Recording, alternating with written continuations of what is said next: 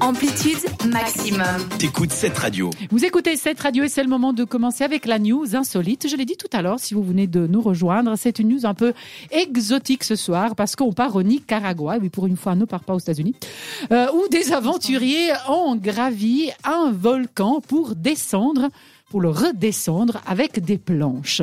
Ça s'appelle du volcanoboarding. J'en avais personnellement jamais entendu parler. Est-ce qu'autour de la table, vous connaissiez cette activité ou ce sport? Thomas me fait...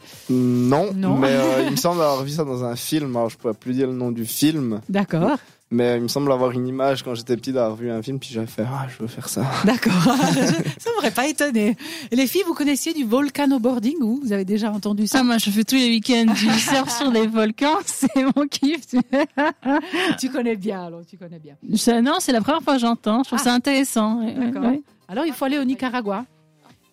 Parce qu'il paraît, il paraît que c'est là-bas. Alors, c'est une des activités touristiques parmi les plus connues de ce pays, qui se trouve en Amérique centrale.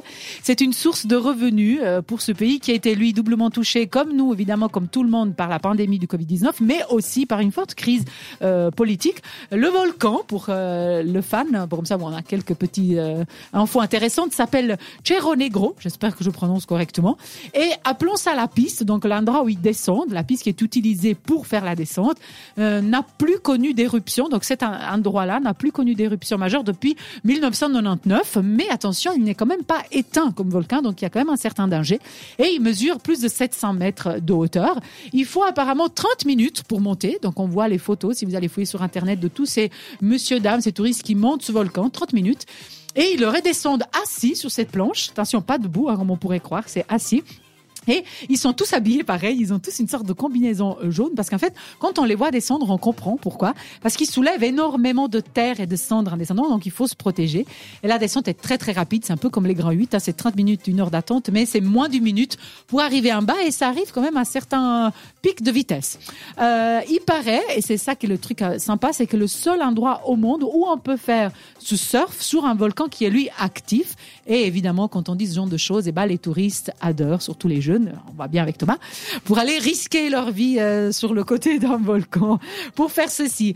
Euh, à Léon, qui est la ville en fait qui se trouve la plus proche de ce volcan, il paraît qu'il y a quand même presque, euh, j'ai envie de dire plus d'une dizaine de tours opérateurs qui eux ils organisent entre l'équipement, la location, le transport et les accessoires pour le tout pour une vingtaine d'euros et ils vivent de ça. Alors évidemment plusieurs communautés se sont réjouies de cette reprise du tourisme parce qu'ils vivent évidemment de ça. Est-ce que autour de la table vous essayerez? Alors Thomas, je te pose pas la question, je crois, parce que tu nous as Ouais, déjà Je répondu. pense que ça devrait le faire. Hein. Ça peut être sympa. De ouf. Toi, tu, tu, Ouais. tu le ferais Ouais. D'accord. D'accord. Et toi, Diana? Eh, Diana, pardon, je Florian. Euh, mais en fait, est-ce qu'ils sont sur la lave ou ça se passe Non, comment? non, non, non, non, c'est des, ça, c'est des mort cendres. sinon. Sous la lave, Genre, tu tu pas. fais, mais une seule fois. En fait. Euh, moi, je, je sais pas si je risque. oh. Non, Il n'y a pas de grand risque. Si on me rassure, je le ferai, Oui, oui, C'est un peu comme du surf sur les dunes. Voilà, j'allais juste dire la dune de Pila, c'est vrai. Ouais, ça a tenté alors. Ça vous tenterait. Bon, alors ETC, si vous le faites et vous allez jusqu'au Nicaragua, pourquoi pas D'ici là, on vous laisse avec la musique de cette radio Amplitude mardi. James Arthur avec Emilia. Tout à l'heure. T'écoutes Amplitude. Seulement sur cette